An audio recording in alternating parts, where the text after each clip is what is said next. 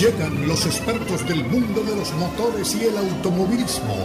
Jaime Flores y Nicky Pauli con Sobre, Ruedas.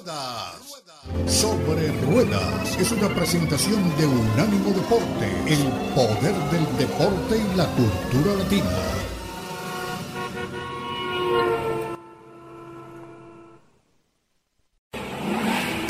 Sobre Rueda. Sobre Rueda. El programa donde rugen los motores. Todo bajo la lupa especializada de Jaime Flores y Nicky Paul. Con todo el análisis sobre el automovilismo en el mundo y la industria automotriz. Unánimo Deportes presenta Sobre Rueda. Sobre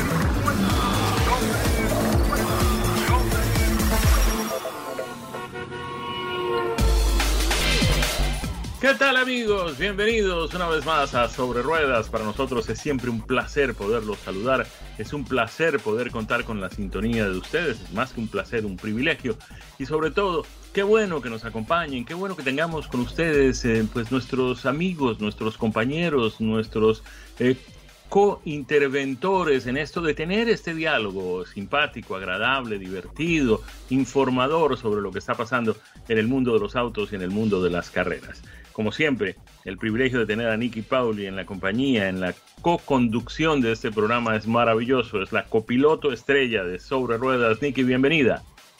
Jaime, caramba, qué bienvenida tan maravillosa y qué uso de palabras nuevas tan bonito aparte con el que hemos empezado. Esto de co-crear con nosotros, entre nosotros y co-crear también con nuestra audiencia lo que va a pasar aquí en este programa en el que vamos a estar hablando de la Fórmula 1 y también de la IndyCar. Y Jaime, tenemos muchísima información porque para todos aquellos que venían contando los días en el calendario, los tachaban y decían, faltan tantos, faltan tantos para la Fórmula 1. Señores, ya podemos decir que de alguna manera la Fórmula 1 ha comenzado porque hemos tenido tres días completos de pruebas en Barcelona. Y la gran pregunta, Jaime, es, ¿nos han arrojado algo en claro estos tres días de pruebas en Barcelona? con estos nuevos monoplazas de la Fórmula 1? ¿Tuviste ocasión de ver alguna de estas pruebas? de seguirlas? Muy fugazmente, Nicky. Lamentablemente ha habido otras noticias mucho más trascendentales y menos gratas en el mundo por estos días.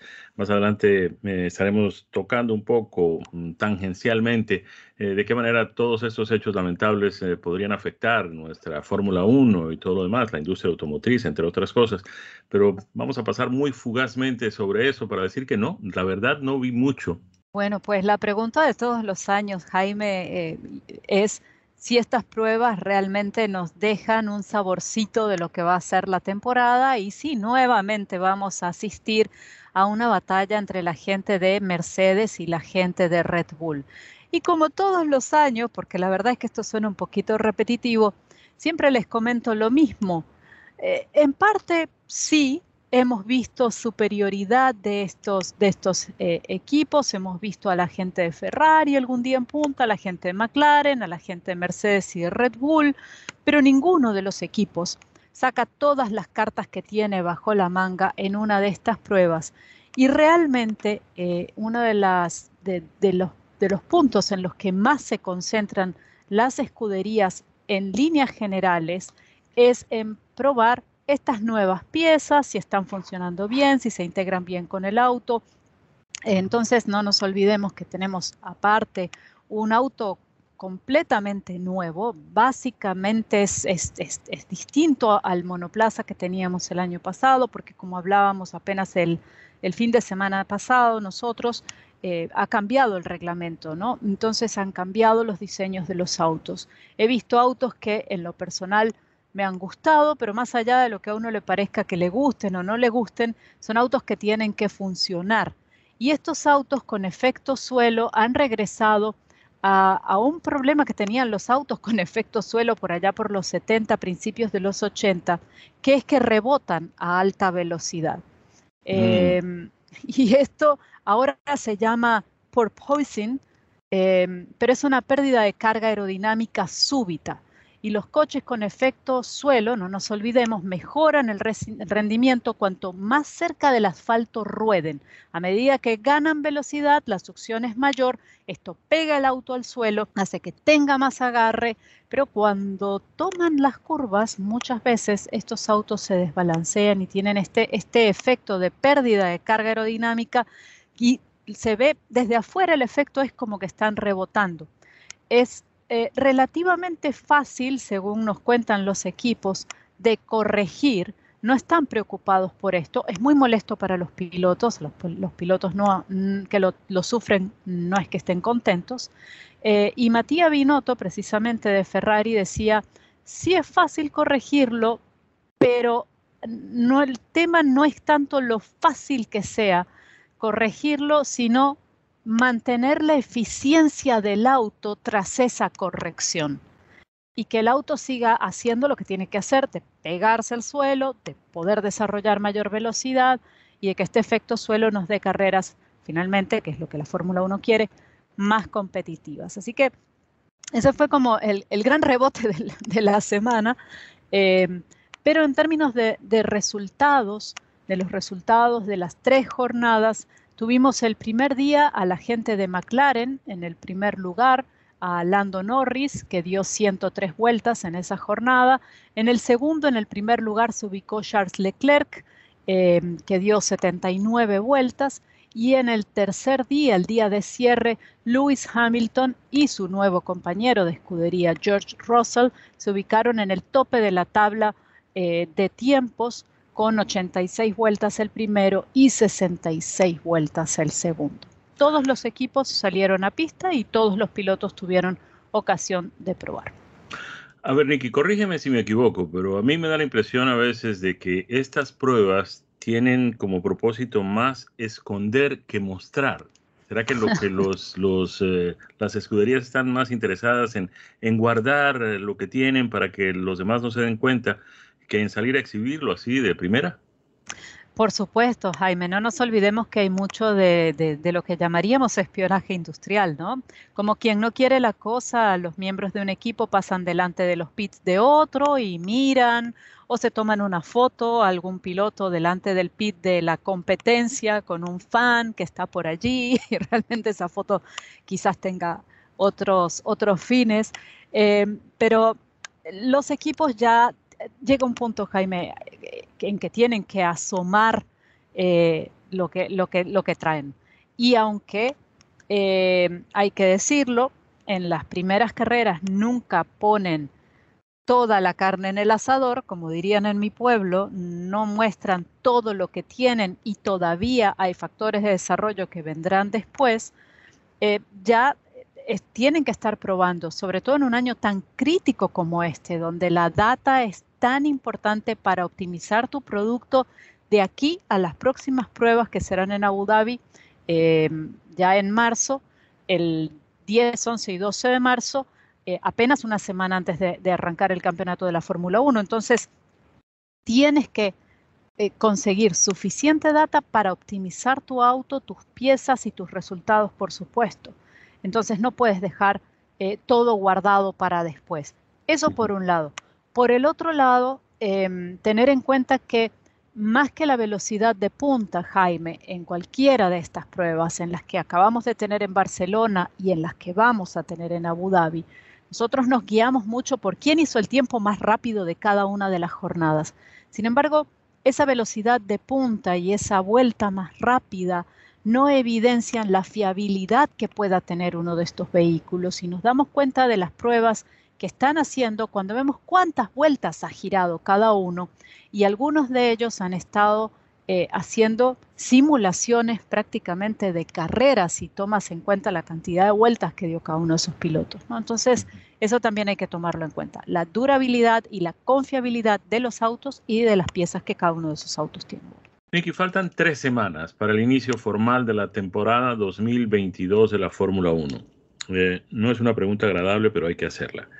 Los hechos que ocurrieron esta semana y que vienen ocurriendo en esta invasión rusa de Ucrania, ¿podrían afectar el inicio de la temporada de Fórmula 1? De hecho, Jaime, ya están afectando la Fórmula 1. No nos olvidemos que el equipo Haas es un equipo estadounidense. El equipo Haas tiene patrocinio de Uralkali, que es un conglomerado ruso. Em, los colores de Uralkali que patrocinan a Nikita Matsepin han sido retirados del auto de Haas y sin ese apoyo financiero de ese patrocinador, que es su principal patrocinador, pudiera haberse comprometido eh, el, estar o no estar para la gente de Haas. Eh, el equipo no se ha pronunciado al respecto, no ha dicho sí, nos va a afectar tanto que no vamos a estar, o sí va a estar eh, Nikita Matsepin o no va a estar. sí se ha hablado, se ha especulado mucho de que Pietro Fittipaldi, que es el piloto de reserva del equipo, eh, está más que listo para, dar el salto al auto de Haas si eh, Nikita Matsepin no corre por, por asuntos de patrocinio. Si no, pones la plata que dijiste que ibas a poner, pues no corres. ¿No? Tan simple como esto. Esto al final del día es un negocio. Así que ya desde este momento está afectando y también Jaime, el tema del Gran Premio de Rusia, que si quieren lo conversamos al regreso de comerciales. Me parece excelente idea, magnífica idea. Vamos a ir a cumplir esos compromisos y ya regresamos con más, viendo a ver qué pasa con el calendario de la Fórmula 1 en medio de estos hechos lamentables que ocurren entre Rusia y Ucrania. Ya regresamos. Y aquí estamos de regreso en este fin de semana en el que hablamos de las primeras pruebas de la Fórmula 1 para la temporada 2022 y también de lo que pudiera ser el futuro, la futura alteración del campeonato de la Fórmula 1, de su calendario, con la salida, cancelación de momento, se dice, del Gran Premio de Rusia por lo que eh, está ocurriendo eh, en esa región del mundo. Jaime, em, ha sido una semana complicada, ha sido una semana en la que la Fórmula 1, en medio de estas pruebas en Barcelona, tuvo una reunión de emergencia eh, contactando no solo con los equipos, sino con todas aquellas personas que, tienen eh, arte y parte en la toma de decisiones de, la categoría para plantearse qué hacemos con el Gran Premio de Rusia. Y apenas unas horas después, y aparentemente por lo que nos contaron por unanimidad, se anunciaba, la Federación Internacional de Automovilismo anunciaba la cancelación del Gran Premio de Rusia Ahora que, Jaime, ese Gran Premio de Rusia, eh, inicialmente pautado para el mes de septiembre, pudiera quizás todavía tener una ventana de, esperanza, de hacerse, es probable que sí. Y en esto eh, me permito señalar que ese comunicado de prensa especificaba en su última línea, este gran premio no se puede hacer en las condiciones actuales. Esto deja una puertita abierta a que quizás si las condiciones cambian, si las condiciones son distintas de aquí a, la fecha, eh, o aún un par de meses antes por lo menos, pudiera darse esa, esa competencia. Sebastián Vettel fue muy enfático al decir, yo no voy a ir a correr a Rusia en estas condiciones tampoco, no me parece que debamos hacerlo, creo que debemos eh, marcar nuestra, nuestra, nuestra opinión eh, y, no, no iría. Así que bueno, eh, eso va a estar en desarrollo. Se habla, se especula, por supuesto, de con quién, con qué gran premio se, se, reemplazaría este Gran Premio de Rusia. Y por supuesto, como en tantas otras ocasiones, en los últimos años se menciona a Turquía. ¿Qué va a pasar? Todavía está en veremos. Está por verse, ¿no? A ver, Nicky, y yo mm, pues tangencialmente, naturalmente, porque ese no es un problema de política y mucho menos de geopolítica internacional ni nada de ese tipo, pero de alguna manera íbamos pues por buen camino en lo que tenía que ver con la pandemia, ¿no? Ya habíamos levantado restricciones en Gran Bretaña, en Australia, en Nueva Zelanda, en Israel, los países iban poco a poco, uno a uno, levantando las restricciones. Aquí mismo en los Estados Unidos, pues buena parte de las restricciones de, uso de máscaras y de pruebas de vacunación y todo lo demás habían venido levantándose de manera inclusive rápida, eh, muy, muy eficiente. Y de repente surge esto. Y la gente se pregunta, bueno, ¿de qué manera me afecta a mí lo que está sucediendo entre Rusia y Ucrania? Eh, miremoslo exclusivamente desde el punto de vista que nos atañe, que es el que tiene que ver con los vehículos. Miren ustedes, eh, ya Volkswagen anunció que mm, va a tener que suspender la producción de vehículos en dos de sus plantas en Alemania porque se alimentan en buena parte de productos, de piezas, de partes, de segmentos de los eh, carros que son fabricados en Ucrania. Al no tener ese suministro, pues esa cadena se rompe y los vehículos pues simplemente no pueden ser ensamblados, de manera que pues el fabricante no tiene más remedio que suspender la fabricación, parar la planta, aunque tengan el resto de, los, eh, de las piezas, de las partes del vehículo listas para ser montadas, cuando falta una o dos, pues simplemente hay que suspender la producción de la línea entera. De manera que pues Volkswagen ha anunciado que ha tenido que hacer eso en dos de sus plantas en Alemania por la falta de suministro de los productos ucranianos. Por otro lado, otro mm, tema interesante y, además preocupante que hemos visto en apenas pocos días de esta incursión militar rusa en territorio ucraniano es el incremento de los precios del barril de petróleo crudo. Como ustedes saben, pues el eh, petróleo se negocia a futuros, es decir, viene alguien interesado en comprar petróleo, yo quiero comprar eh, no sé cuántos millones de barriles eh, para entrega en septiembre. Y entonces se fija un precio dependiendo como todo en las bolsas de valores, en los eh, mercados bursátiles, eh, dependiendo pues obviamente de la oferta y la demanda. En la medida en que más gente quiera comprar y haya menos producto en oferta, pues el precio sube. En la medida en que haya más producto en oferta y menos potenciales compradores, el precio baja. Evidentemente lo que tenemos en este momento es más gente queriendo comprar petróleo del que realmente está en oferta, el suministro que puede haber. Eso ha llevado los precios del barril de petróleo por encima de los 100 dólares algo que no veíamos desde hace, ya más de una década, una década y media, si la memoria no me falla. Esto se va a ver reflejado casi que de forma inmediata, aunque ese petróleo no ha llegado y no va a llegar hasta dentro de varios meses, porque, insisto, estamos hablando de futuros, el efecto es inmediato en las estaciones de gasolina, es decir, el barril de petróleo que se va a negociar en septiembre ya está marcando un incremento en los precios de la gasolina en los Estados Unidos. Algunos expertos hablan de que podríamos llegar a precios de 6 y hasta de 7 dólares por galón de gasolina. Si antes de que se produjeran estos hechos en, Rusia y en Ucrania ya teníamos pues un alza en los precios de la gasolina bastante constante, recurrente todas las semanas, es decir, alguien me decía que estaba viendo que cada día aumentaba el galón de gasolina 10 centavos en su precio. Si eso se estaba produciendo antes de estos hechos bélicos en, Rusia y en Ucrania, pues imagínense lo que podría suceder hacia el futuro si esto no tiene una solución inmediata. De manera que pues sí, nos vamos a ver afectados en lo que tiene que ver con, con, la industria automotriz y sobre todo con el uso diario de nuestros vehículos en la medida en que va a aumentar el precio de la gasolina. Las noticias lamentablemente no son buenas, hubiéramos querido dar mejores, pero tenemos que decir lo que está sucediendo. Así es, Jaime. Y bueno, va a aumentar el precio de la gasolina. Probablemente, como decía, se afecten las cadenas de producción de vehículos.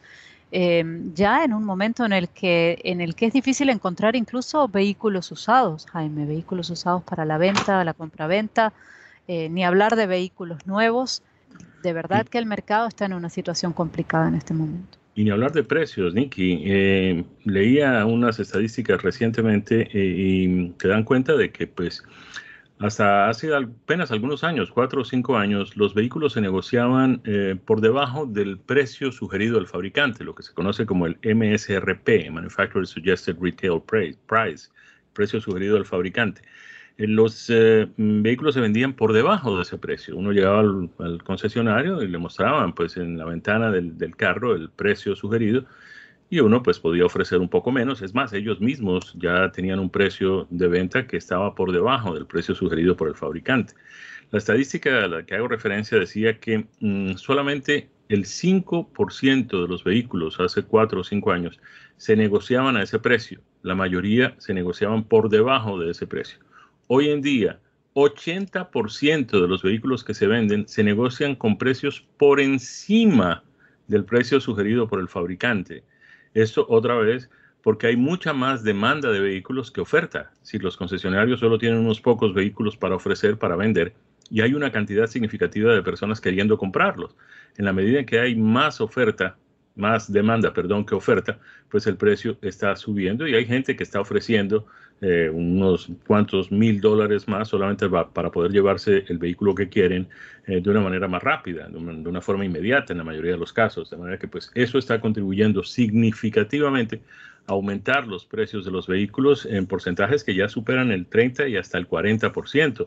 Ya se está hablando de que los precios de los vehículos subieron 25% en promedio en los últimos meses.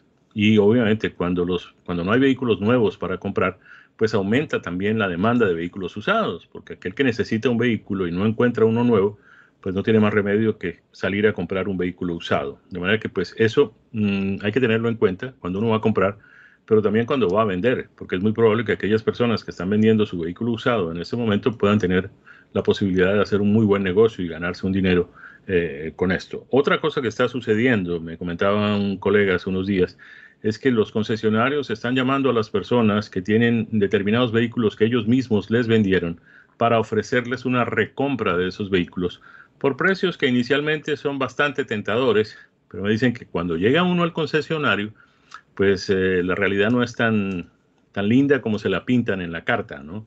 Llegas y te habían ofrecido 18 mil dólares por el vehículo, que tú sabes que pues en los libros y en las revistas aparece por 12 o 13 mil, uno cree que está haciendo un muy buen negocio porque se va a ganar 5 o 6 mil dólares y resulta que cuando llegas al concesionario, no, es que este no porque tiene aquello, este no porque no es el color que estamos buscando, este no porque resulta que este no tiene eh, los eh, aditamentos o los opcionales eh, que tiene aquel otro, de manera que pues mucho cuidado con eso, ¿no?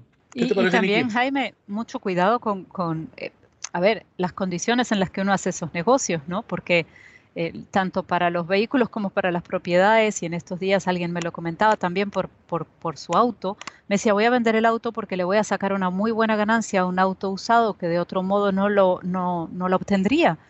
Eh, y cuando estaba en el concesionario para hacer el negocio, mirando un poquito mientras que esperaba al, al vendedor, dijo, tampoco voy a poder comprarme un auto nuevo, ni siquiera usado, con la diferencia de lo que me van a dar, con lo cual decidió quedarse con su vehículo usado que está totalmente pago. Es lo que te dicen también con tu casa, ¿no? Eh, te podemos dar por tu casa 500 mil dólares. Resulta que uno la compró por 300 y uno dice, caramba, me va a ganar 200 mil dólares. Pero, ¿y, qué vas? ¿Dónde vas a vivir?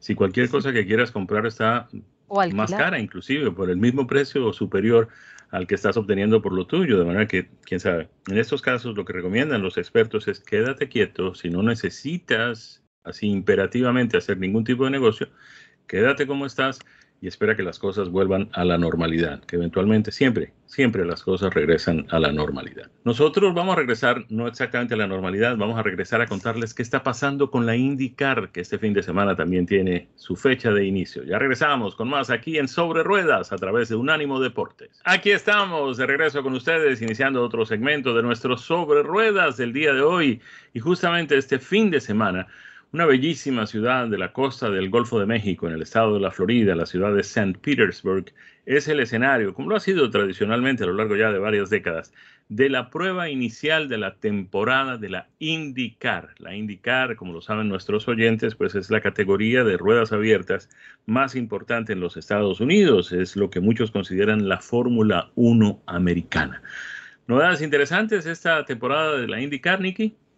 Bueno, me gustaría arrancar hablando de esta temporada de la IndyCar, Jaime, con un estudio a nivel global que hizo la categoría eh, en asociación con, una empresa que se dedica a esto eh, llamada Nielsen. Quizás algunos de nuestros oyentes la conozcan o les suene.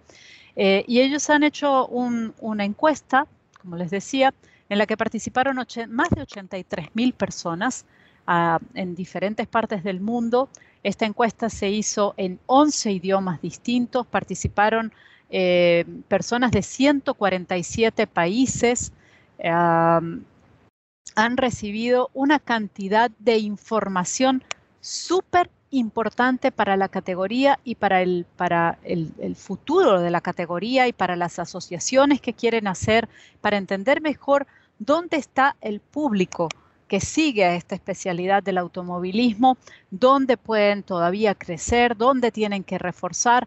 Pero una de las cosas que más me llamó la atención, Jaime, es lo que tiene que ver con los pilotos eh, más reconocidos por el público, los nombres más reconocidos por el público. Y el nombre más reconocido por el público dentro de la categoría IndyCar es el de Romain Grosjean, que además mm. eh, viene de la Fórmula 1 no estuvo el año pasado en la temporada completa eh, y este año va a estar con la gente Andretti. Entonces, em, hay algunos datos que son, son muy interesantes. Patricio Howard, el mexicano, Pato Howard, es el segundo más reconocido, el más reconocido entre las damas además, eh, ha crecido muchísimo eh, el, grupo de seguidores de la IndyCar en un rango de, los, de los jovencitos, de, incluso de adolescentes, de gente que no llega a la mayoría de edad en la mayor, en la mayor parte de los países.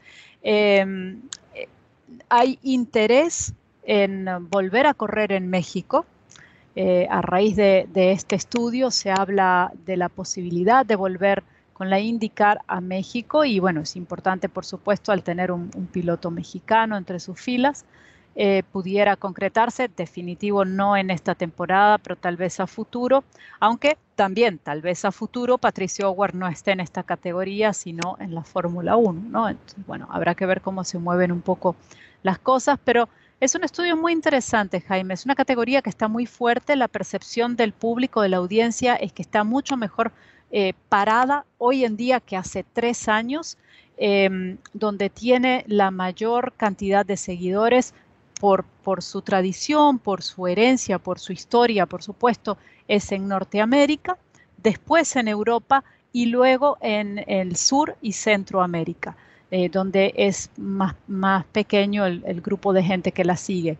Eh, obviamente son más los varones que las mujeres que siguen esta categoría. Digo obviamente porque esto es, es, tradicionalmente es así en este tipo de encuestas, pero sin embargo ha crecido también mucho el interés entre las damas, entre el público femenino.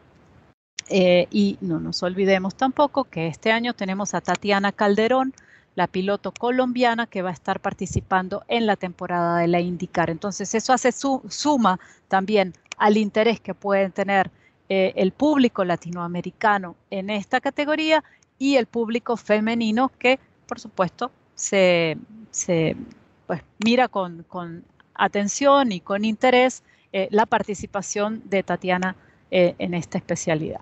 Que bueno, este fin de semana, como decías, abre en San Pete eh, la temporada de la IndyCar. Hay algo que no podemos ignorar, Nicky, y es el hecho de que dentro del calendario de la IndyCar, pues figura la gran joya de la corona del automovilismo de los Estados Unidos, que es justamente la prueba de las 500 millas de Indianápolis. Obviamente, pues también hay carreras similares en otras categorías. Obviamente en la Fórmula 1 tenemos en los Estados Unidos el Gran Premio de las Américas en Austin. Tenemos también algunas carreras importantísimas en la temporada de la categoría NASCAR, otras carreras de gran eh, alcance y de larga duración. Pero son las 500 millas de Indianápolis el evento deportivo que más público atrae en un solo día en todo el mundo y hace parte del calendario de la IndyCar, ¿no? Así es, Jaime, así es. Em, va a ser una, temporada, las temporadas de IndyCar no son unas temporadas tan largas como eh, las temporadas de la Fórmula 1 y esto eh, ha sido así en los, últimos, en los últimos años. Arranca ahora en febrero, como decíamos, este fin de semana y se extiende hasta mediados de septiembre. La categoría, la, el campeonato cerrará eh, con el Grand Prix de Monterrey el 11 de septiembre. Así que es una temporada un poco más compacta, quizás con menos carreras que la de la Fórmula 1, pero em, muy competitiva. Y ese es uno de los rasgos que más destaca esta encuesta. ¿Por qué sigue usted la IndyCar?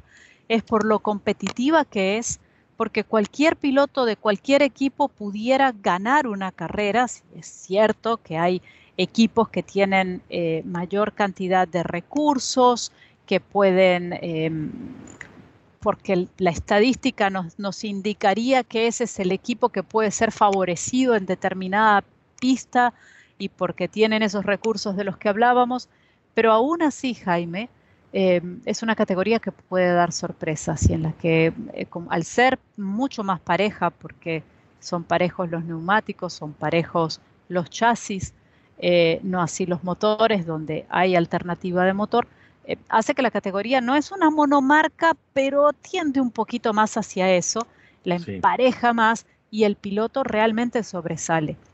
Y también, por supuesto, la suerte, que siempre juega un papel preponderante en, en el automovilismo. Así es, hay un proveedor exclusivo de chasis, que es la firma Dalara, que de hecho tiene pues su planta de fabricación ahí mismo en, en Indianápolis, eh, en la ciudad de Speedway, además, así se llama el municipio. Y hay dos, si, si, eh, si, la memoria no me falla, no estoy muy actualizado, pero hasta donde yo llegué había dos opciones de motorización, que eran la de Honda y la de Chevrolet, ¿no? Así es, pues, así es. Eso es justamente lo que tú dices, los hace mucho más competitivos en la medida en que pues no hay tres, cuatro opciones de motores, ni hay tres, cuatro opciones de fabricantes de neumáticos, ni hay chasis, ni hay mucho cambio en la, en la aerodinámica tampoco, porque tengo entendido que la carrocería también es eh, limitada, es decir, eh, eh, no es mucho lo que se puede cambiar por parte de cada una de las escuderías. Es correcto, es correcto. Así que eso la hace, la hace una categoría muy competitiva, ¿no? Y el hecho de que vengan pilotos como Romain Grosjean, que ha cruzado de la Fórmula 1, Jaime, a la IndyCar, pues le da también un, una forma de promocionarse en Europa y en, y en, otros territorios a esta categoría que pues, uno pensaría exclusivamente estadounidense, pero no lo es. Y ha sido así a lo largo de, de su historia, Jaime, porque hemos tenido a pilotos como Mario Andretti, que compitió primero en Estados Unidos, después fue a Europa consiguió el Campeonato Mundial de Fórmula 1, regresó a Estados Unidos. Un Emerson Fittipaldi que fue campeón de la Fórmula 1, pero que luego vino a Estados Unidos a competir en la IndyCar. Un Nigel Mansell que en algún momento fue campeón de la Fórmula 1 y de la IndyCar. Así que hemos tenido ese, ese cruce de pilotos en el que no solamente algunos la utilizan como una, en una etapa inicial de su carrera para adquirir más experiencia y pensando que un campeonato de indicar les daría el paso a la Fórmula 1, sino que también ha sido al revés. Sí. El paso de la Fórmula 1 con campeonato incluido, o a veces no, como en el caso de Grosjean, te da luego la posibilidad de venir a competir de una manera increíble en Estados Unidos, porque de verdad no importa el equipo con el que estés. Si estás en uno de los punteros, pues muchísimo mejor, pero vas a tener de todas maneras opciones y posibilidades de sumar puntos, de llegar, de visitar el podio y, por qué no, también de ganar una carrera. Recientemente también tuvimos a Rubens Barrichello, el piloto brasileño que fue compañero de fórmula de Michael Schumacher en varios campeonatos eh, con Ferrari y también regresó pues a, a, a, los Estados Unidos y participó de la IndyCar por un par de temporadas, de manera que pues siempre hay espacio. Eh, y, y, siempre ha habido, Nicky, un, un, año en que había siete pilotos brasileños compitiendo en la IndyCar, ¿no? Los brasileños han estado siempre participando allí, ¿no? Así es. Bueno, Helio Castroneves sigue siendo el piloto más reconocido por la audiencia de Estados Unidos y debo decir también que por la audiencia de mayores de 50 años. Eh, cuando él todavía no ha llegado a esa edad, él dice que se siente de veintitantos eh, y ha demostrado después de su triunfo el año pasado en, en Indianápolis que todavía tiene muchísimo para dar, pese a que hay 46 años de, de, de vida y, y, casi todos esos de experiencia al volante, ¿no? Sí. Eh, pero bueno, definitivamente un personaje. La gente lo recuerda también por tu, su participación en eh, el, la danza de las estrellas, se llamaba, bailando con las estrellas eh, o algo parecido. Sí, Dance Dancing with the with Stars. Sí. Exactamente. Sí. Que la ganó también, ¿no? Que la ganó también. Eh, y que él decía que él no, no, hasta, hasta ese momento no estaba al tanto de que sabía bailar, pero bueno, ya ves, también se ha llevado ese trofeo. Claro que sí. Nos vamos, cumplimos compromisos y cuando regresemos compartiremos con ustedes impresiones de manejo de un par de vehículos que hemos tenido la suerte de conducir. La Kia Sorento híbrida, un crossover realmente muy, muy especial, y el Mustang convertible de cuatro cilindros EcoBoost. Y regresamos con más aquí en Sobre Ruedas a través de Unánimo Deportes. Y hemos llegado a la última vuelta de nuestro programa el día de hoy. Y es en este segmento en el que Jaime nos cuenta qué autos ha venido manejando. Jaime, el micrófono es tuyo. A ver, Nicky, he tenido la suerte de manejar un Kia y un Ford. Quiero empezar con el Kia porque entre otras cosas es mi manera de hacerle homenaje a esta marca coreana que este año se ha alzado con los premios de JD Power Associates, que es una de las más prestigiosas compañías de encuestas de satisfacción por parte de los clientes en los Estados Unidos. Kia se ganó el premio a la mayor cantidad de clientes satisfechos con la compra inicial de un producto de esta marca coreana. Y la verdad es que hay que reconocer que Kia que pertenece al mismo conglomerado financiero y, e industrial que, la otra marca coreana, que es eh, Hyundai, y además que tienen productos muy similares, que en algunos casos inclusive comparten plataformas. Eh, Kia ha venido ampliando muy significativamente su portafolio de productos con una cantidad muy significativa de productos de excelentísima calidad. Algunos de ellos, buena parte de ellos, habría que decir, fabricados aquí mismo en los Estados Unidos. Entre ellos, yo quiero destacar el que he venido manejando esta semana, que es justamente el Kia Sorento híbrido. Aunque la mayoría de los Kia Sorento se producen en los Estados Unidos, esta versión, por ser la híbrida, se produce en Hwasong, en Corea. El motor y la transmisión son de fabricación coreana y el 90% de las partes de este producto son también fabricadas en ese país asiático. Este híbrido, en la versión EX con tracción delantera que hemos manejado, tiene Empecemos con la parte más interesante, un rendimiento realmente fenomenal, 39 millas por galón en la ciudad y 35 millas por galón en la autopista. Pero recordemos que se trata de un crossover de tamaño mediano, yo diría que casi pisa en lo que sería el SUV tradicional, que en el caso de Kia, pues eh, es significativamente mayor pero no es mucho. Es decir, hemos notado, entre otras cosas, seguramente nuestros oyentes se habrán fijado en esto también, cómo de alguna manera los vehículos han venido creciendo con el paso del tiempo. Es como si fueran nuestros hijos que crecen así. Pues también nos está pasando con los vehículos. Pero al mismo tiempo, en este caso, este Kia Sorrento ha crecido en tamaño, ha crecido en capacidad de volumen, en la parte que tiene que ver con el equipaje, pero sigue siendo muy manejable, sigue siendo muy práctico, sobre todo para uso urbano, para uso en la ciudad, para estacionamiento en aquellos espacios que son bastante estrechos. Y además ha crecido en rendimiento. Miren ustedes, le han puesto un tren de potencia mm, con un motor de 1.6 litros turbo cargado, que además es híbrido, y que entrega 227 caballos de potencia. Si tenemos en cuenta pues el tamaño y el peso de este vehículo, esos 227 caballos nos llevan muy lejos y además nos dan un rendimiento magnífico con este promedio de 37 millas por galón. La transmisión es automática de seis velocidades y aunque se trata de un crossover que se supone que es para uso familiar o para uso utilitario, pues tiene los, eh, las palancas al lado, a ambos lados del timón para pues manejar el cambio manual y darle un aspecto un poco más deportivo. Este Kia tiene en materia de tamaño cualquier cosa que uno quiera tener. Eh, cabe de todo, eh, es muy práctico y además muy cómodo a la hora de viajar vale la pena destacar mm, sus puertas, que pues tratándose de un crossover no es un minivan, no abren las puertas laterales, no abren las puertas corredizas como en los minivans, pero cuando uno abre esa puerta y mira hacia adentro, se da cuenta inmediatamente del enorme espacio que hay para las piernas y las rodillas en las sillas de la segunda fila. Tiene una tercera fila de asientos, pero como lo decimos casi siempre, eh, no es un no son asientos para viajes largos, no son asientos para personas mayores, en fin. Pero de todas maneras están ahí y, en algunos casos pues sirven para transportar algunas cosas, etc. Eh, lo que sí nos llama la atención, justamente y quiero destacarlo, es la comodidad y el espacio que tiene en la segunda fila de asientos este vehículo. Eh, vamos a destacar también algunas cosas eh, que tiene en materia de mm, aditamentos electrónicos. una pantalla de 10 pulgadas y un cuarto, 10 y un cuarto de pulgadas, enorme en el centro de la, mm, del tablero de instrumentos, donde está todo el sistema de navegación y todo el sistema de entretenimiento, muy práctica, muy ergonómica, muy fácil de usar, muy completa, en fin, vale la pena destacarla. Y además, otro aspecto importantísimo de este vehículo, pues es el hecho de que tiene 10 años y 100 mil millas de garantía para su tren de potencia. Es eh, uno de los eh, productos de Kia y de Hyundai Ambos fabricantes coreanos tienen esta particularidad. Ofrecen sus productos con estas garantías.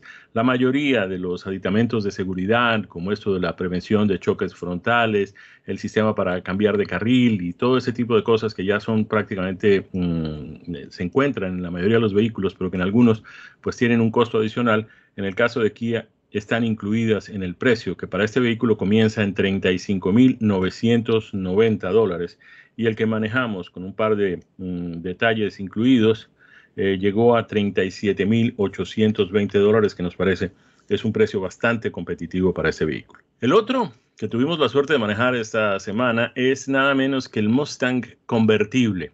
Y cuando la gente habla de Mustang convertible, pues obviamente piensa en estos motores eh, musculosos, en estos vehículos que pues tanto nos llamaron la atención en la década de los 70s y los 80s, pues cuando tener un Mustang era el, sueño de todos nosotros.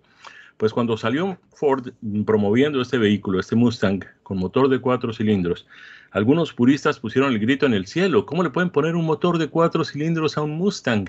Pues tienen que manejar este porque se van a llevar una enorme sorpresa. La verdad es que este motor de cuatro cilindros que tiene el sistema EcoBoost de Ford, que es el sistema de motores turbocargados del fabricante norteamericano, no deja nada para envidiarle a los motores de 8 cilindros, de 5 litros, de 4.2, lo que ustedes quieran. Este motor de 2.3 litros le está entregando a este vehículo nada menos que 310 caballos de potencia y 350 libras pie de torsión que le dan una, aceleración maravillosa, un desempeño sensacional, como si fuera uno de estos Mustangs de los años 60 o 70 que apenas recordábamos hace unos minutos. En fin, no deja nada que desear. Y otro aspecto interesante, Nicky, yo no sé si esto te llama la atención a ti como me llama a mí, pero hace el ruido como si fuera de ocho cilindros, es decir, nos engaña inclusive con, con la voz, ¿no? Finge que tuviera pues esa potencia y ese rugir que tenían estos viejos motores de 8 cilindros. Muy bien por el trabajo de Ford en este Mustang 2.3 convertible. Tiene todas las características del, convertible de los grandes. Eh, el techo pues tiene el manejo manual, la parte del cierre es manual, pero la parte de la apertura de la capota de lona es eléctrica, se abre y se cierra con mucha facilidad y el eh, tema de la manija que permite pues ya cerrarlo y, bloquearlo, por usar un, anglicismo, eh, es muy fácil también y muy leve y muy tranquila de usar.